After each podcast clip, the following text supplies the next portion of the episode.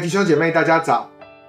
保罗说：“为一人死是少有的，为人人死或者有敢做的，唯有基督在我们还做罪人的时候为我们死，神的爱就在此向我们显明了。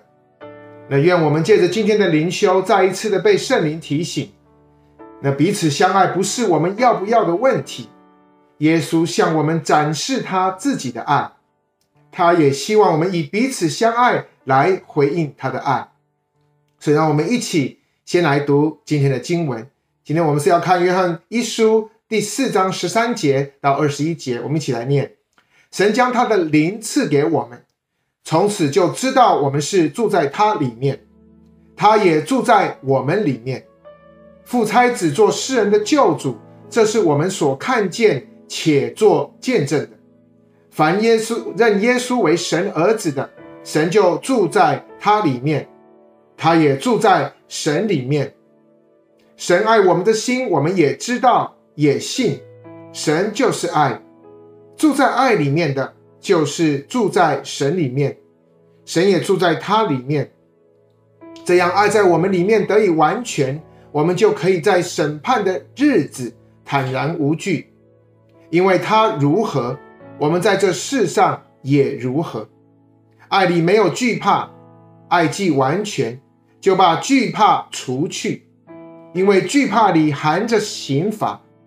惧怕的人在爱里未得完全。那我们爱，因为神先爱我们。人若说我爱神，却恨他的弟兄，就是说谎话。不爱他所看见的弟兄，就不能爱没有看见的神。爱神的也当爱弟兄，这是我们从神所受的命令。各位弟兄姐妹，大家平安。那我们常说基督教的信仰，它是一个讲爱的信仰，但是我们也必须承认，当我们在教会久了，弟兄姐妹有利害关系了，或者是当同工指责你，说了一些不好听的话，甚至弟兄姐妹在服饰上的理念。我们的看法不同的时候，教会里面就会产生纷争。那通常教会里面，我们看到有前门和后门。那这里的前门是指用来欢迎新朋友，用来欢迎主内弟兄姐妹来到教会。那这个后门呢，则是指着让一些对教会不满的人离开的。那当然，我们希望前门永远是大开。我们希望进来的人是越多越好，而后门呢，我们则希望走的人是越少越好。但是很可惜，不管我们用尽各样的方法，前门进来的人总是不多，那后门呢，却也无法留住来过的朋友。那我们不禁要问，到底是什么样的教会才留得住人呢？那今天的经文一开始，经文说我们是住在他里面，他也住在我们里面。弟兄姐妹，这是什么意思呢？那我想我用一个例子，你们大概就很容易明白。这就像一个瓶子被丢到海里面，当瓶子在水里的时候，水也在瓶子里。所以，当我们有更多的彼此相爱，我们就能够借着彼此相爱。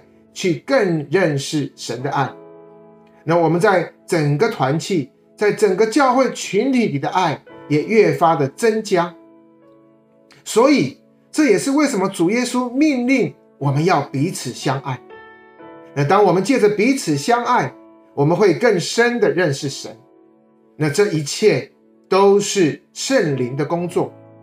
所以约翰接着说：“神就是爱，住在爱里面的。”就是住在神里面，那神也住在他里面，这就是这个意思。那我们看到在这里所讲的爱，是要叫我们借着彼此相爱，进而去认识神的爱。那如果我们连看得到的人都不能爱了，请问我们怎么样去爱这位看不到的神呢？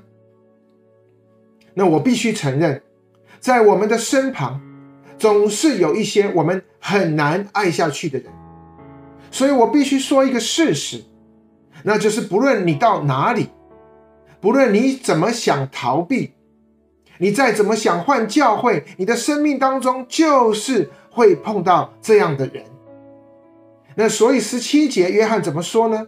约翰说：“这样爱在我里里面得以完全，我们就可以在审判的日子坦然无惧，因为他如何，我们在这世上也如何。”那其实，在学习彼此相爱的功课，真的是一生之久的功课。这是要不断的操练，这是要不断的学习的。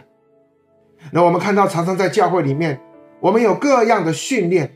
不管是同工的训练，不管是训练夫妻关系的训练，甚至是亲子之间的训练，各位，我要说，我们的课上的越多，不代表你的爱就越多。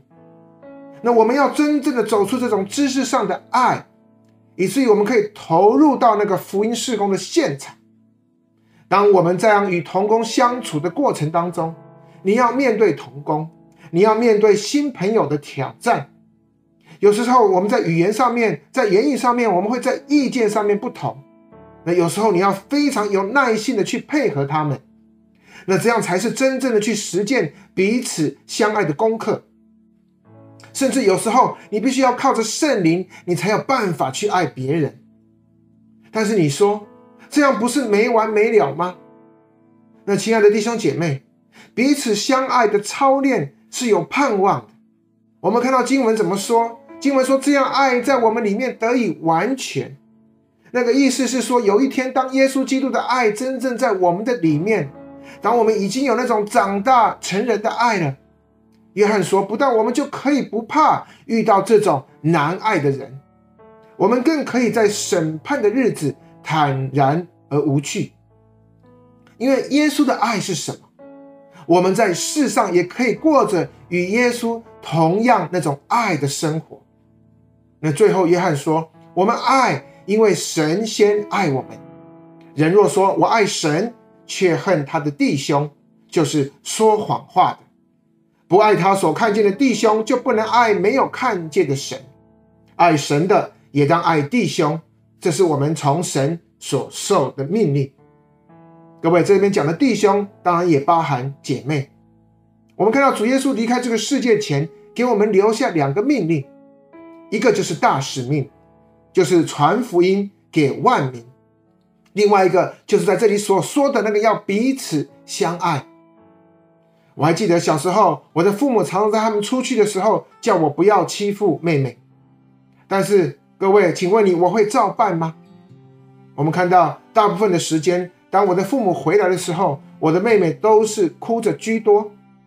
那当然，偶尔也有用装的。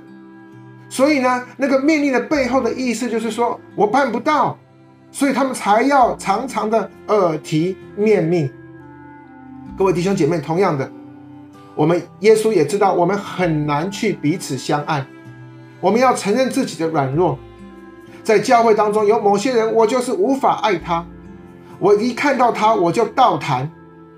那也因为这样，我们更要操练彼此相爱，因为这是主耶稣的命令。那在什么时候操练最好？我认为就是一起在福音的现场，当我们一起投入传福音的行列。我跟你说，亲爱的弟兄姐妹，你根本就没有时间再去看对方的不是，因为若不同心，福音根本传不出去。你一定要勉强自己去接纳对方，要迁就对方。但当我们在这种气、这种的氛围当中，我们就是在操练彼此相爱的功课。那我告诉你，许多的成见都是从误会开始。但是当我们一起同工，你就会发现许多我之前对他的看法，其实都是有出入的。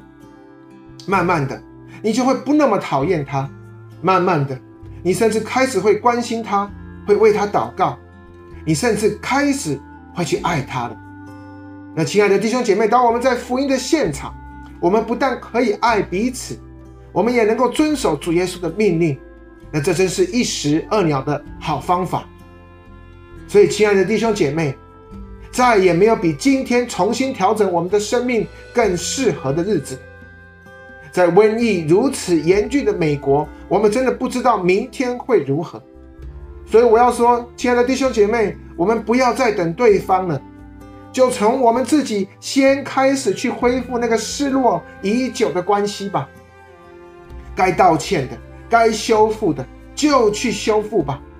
没有什么比没有什么的委屈比主耶稣基督还大的，因为耶稣基督在我们还做罪人的时候就为我们死了。阿门。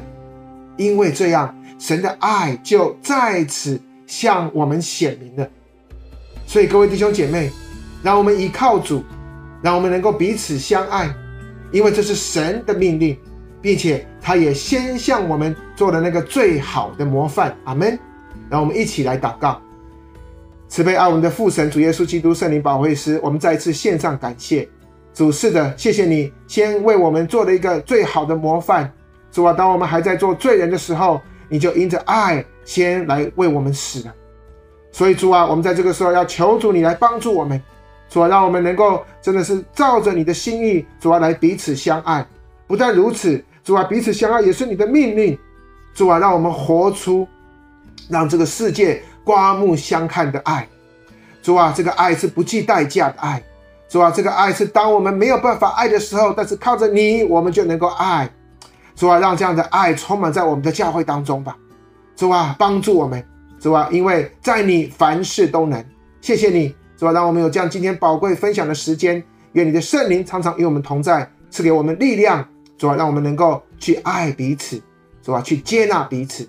谢谢主耶稣，我们将祷告，感谢。奉耶稣基督的名求，阿门。亲爱的弟兄姐妹，好不好？让我们今年把彼此相爱当成我们在这一年当中一个重要的目标，让我们可以活出爱，让我们可以行出爱，因为这是主耶稣给我们的命令。阿门。求主帮助我们，那我们下次再见。